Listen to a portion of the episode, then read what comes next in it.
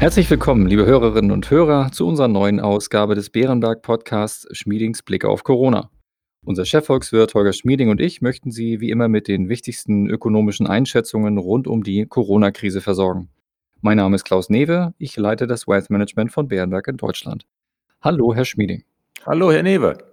Herr Schmieding, heute blicken wir auf die großen Notenbanken dieser Welt. Da tut sich derzeit viel. Auf ihrer virtuellen Jackson Hole-Konferenz hat die US-Notenbank einen Schwenk in ihrer Strategie verkündet. Zudem überprüft auch die Europäische Zentralbank ihre eigene geldpolitische Strategie bis voraussichtlich Mitte 2021.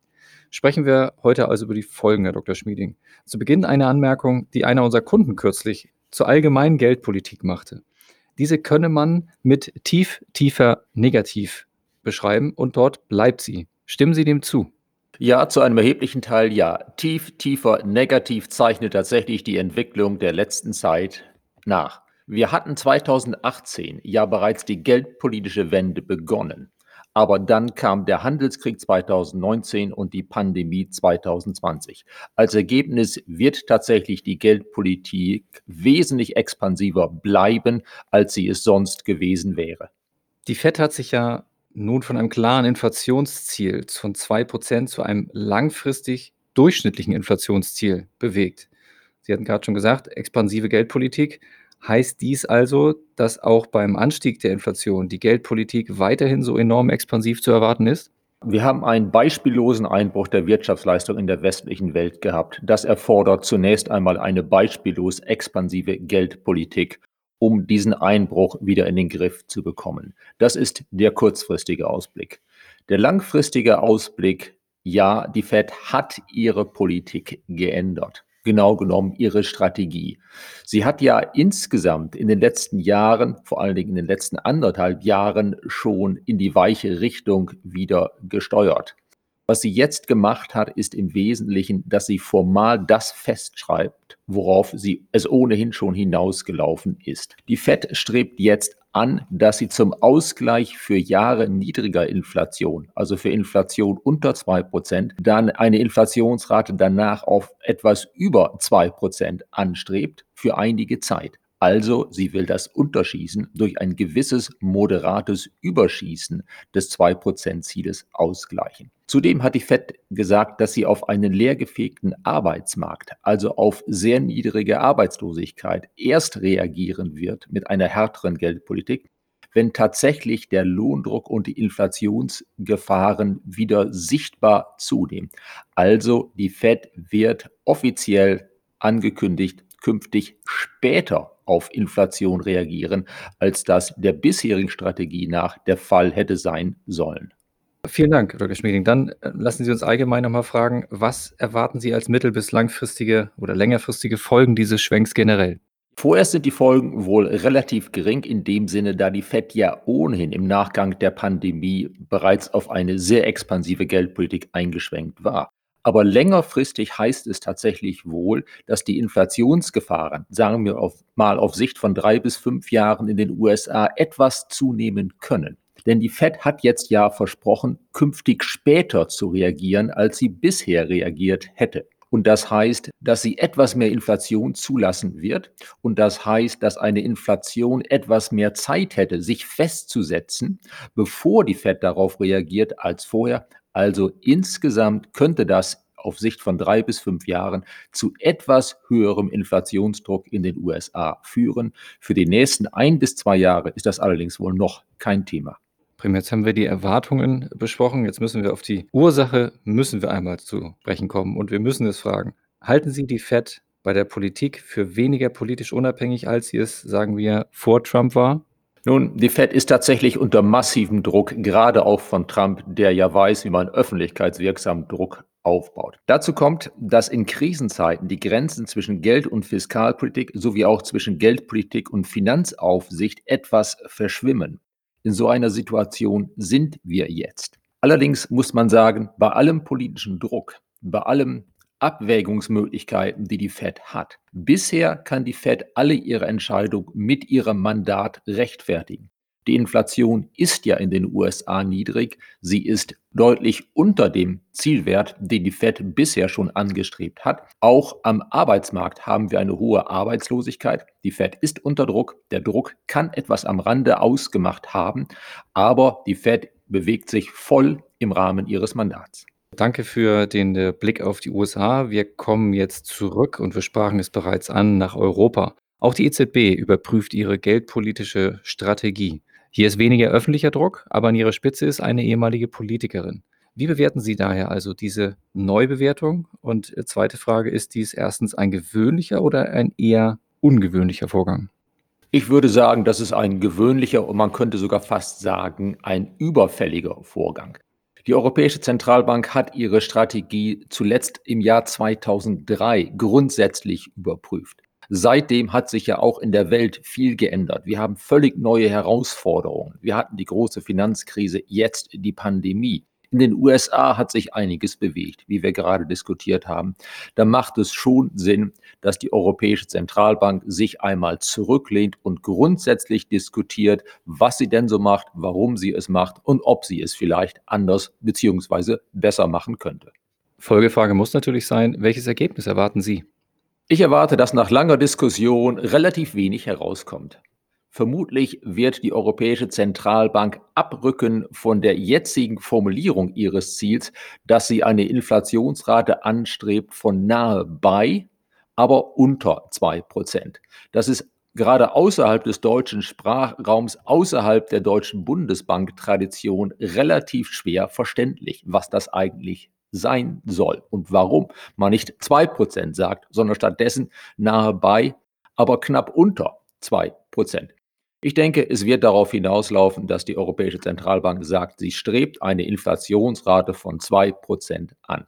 Sie wird dies vermutlich nicht so weich formulieren wie die Fed. Sie wird vermutlich nicht sagen, dass sie nach einem Unterschießen des Ziels dann auch ein Überschieß dieser Zielmarke, also Inflation von mehr als zwei Prozent, wirklich anstreben wird. Ich könnte mir denken, dass die EZB sagt, zwei Prozent ist die Zielvorgabe und wir halten einen Toleranzbereich von einem halben Prozentpunkt darum, also von 1,5 bis 2,5 Prozent für gut hinnehmbar. Das wäre auch ein klein bisschen mehr Möglichkeit zur trägeren Reaktion auf Marktentwicklungen, richtig? Ja, das wäre eine Möglichkeit zu etwas trägeren Reaktionen. Das würde aber eben auch signalisieren, dass man eine genaue Zielvorgabe 2,0 ohnehin schwer erreichen kann. Also Anpassung an die Realität. Dann lassen Sie uns noch einmal auf eine häufig genannte generelle Kritik zur Notenbankpolitik eingehen. Diese lautet im Kern, dass die Notenbanken rund um den Globus aufgrund der hohen Staatsverschuldung sowieso gar nicht an Zinserhöhungen denken können, weil dann Staatspleiten drohen. Ist das korrekt oder falsch? Ich würde sagen, das Argument ist wesentlich übertrieben. Es ist nicht völlig falsch, aber wir sollten es doch in den größeren Zusammenhang rücken. Beispielsweise hat ja die US-Notenbank 2018 die Zinsen erhöht. Auch damals war die US-Staatsverschuldung schon recht hoch. Die Europäische Zentralbank hat Ende 2018 ihre Anleihekäufe ja eingestellt, obwohl auch damals eine ganze Menge europäische Staaten relativ hohe Staatsschulden hatten. Also die Geschichte hat gezeigt, vor dem Handelskrieg, vor der Pandemie, dass die Zentralbanken nicht nur bereit waren, sondern es tatsächlich gemacht haben, nämlich von ihrer sehr expansiven Geldpolitik abzurücken, weil der Wirtschaftsausblick und damit auch der Inflationsausblick sich entsprechend geändert hatten.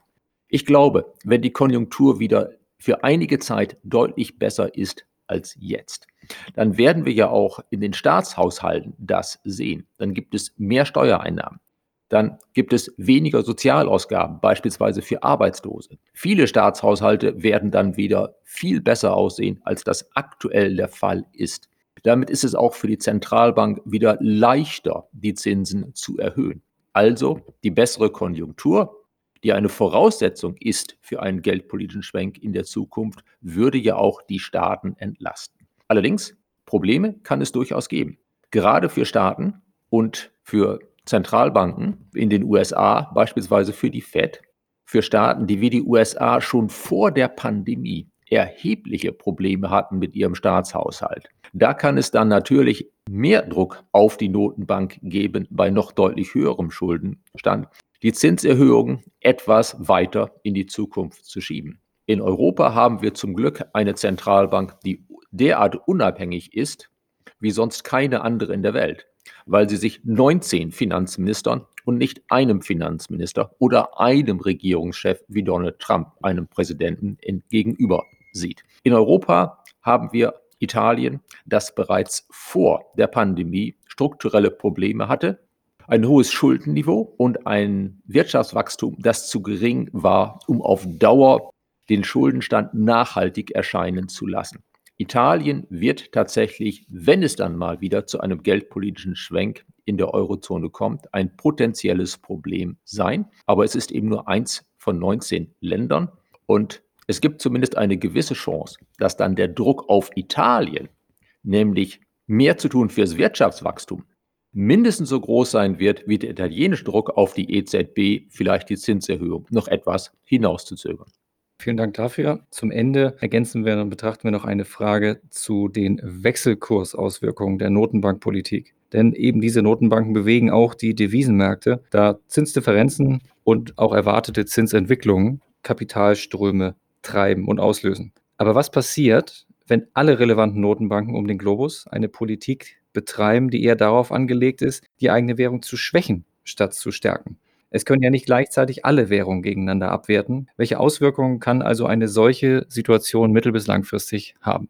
Ja, Herr Newe, Sie haben völlig recht. Sollten alle wesentlichen Notenbanken der Welt versuchen, durch eine expansive Geldpolitik ihre Währungen gegeneinander abzuwerten, kann das natürlich nichts werden. Wenn alle Notenbanken eine sehr ähnliche Politik betreiben, dann heißt das für die Wechselkurse der Währungen zwischen diesen Ländern oder Regionen, sie bleiben einfach konstant.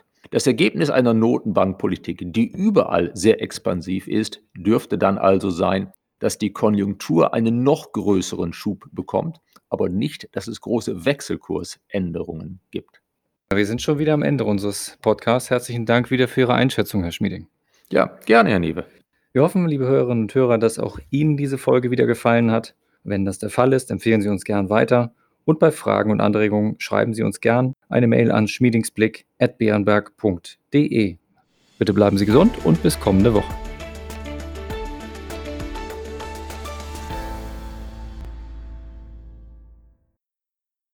Wichtiger Hinweis: Bei dieser Information handelt es sich um eine Marketingmitteilung. Bei diesem Podcast und bei Referenzen zu emittenten Finanzinstrumenten oder Finanzprodukten handelt es sich nicht um eine Anlagestrategieempfehlung im Sinne des Artikels 3 Absatz 1 Nummer 34 der Verordnung EU Nummer 596-2014 oder um eine Anlageempfehlung im Sinne des Artikels 3 Absatz 1 Nummer 35 der Verordnung EU Nummer 596-2014 jeweils in Verbindung mit 85 Absatz 1 WPHG.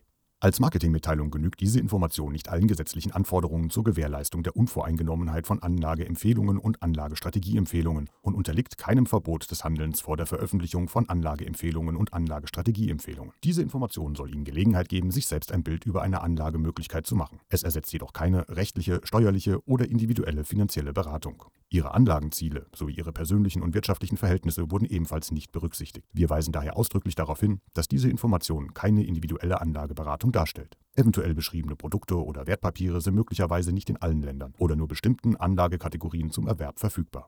Dieser Podcast darf nur im Rahmen des anwendbaren Rechts und insbesondere nicht an Staatsangehörige der USA oder dort wohnhafter Personen verteilt werden. Diese Information wurde weder durch eine unabhängige Wirtschaftsprüfungsgesellschaft noch durch andere unabhängige Experten geprüft. Die in diesem Podcast enthaltenen Aussagen basieren entweder auf eigenen Quellen des Unternehmens oder auf öffentlich zugänglichen Quellen Dritter und spiegeln den Informationsstand zum Zeitpunkt der Aufnahme wider. Nachträglich eintretende Änderungen können in diesem Dokument nicht berücksichtigt werden. Angaben können sich durch Zeitablauf und/oder infolge gesetzlicher, politischer, wirtschaftlicher oder anderer Änderungen als nicht mehr zutreffend erweisen. Wir übernehmen keine Verpflichtung, auf solche Änderungen hinzuweisen und/oder eine aktualisierte Information zu erstellen. Frühere Wertentwicklungen sind kein verlässlicher Indikator für die künftige Wertentwicklung. Zur Erklärung verwendeter Fachbegriffe stehen Ihnen auf www.bärenberg.de/glossar ein Online-Glossar zur Verfügung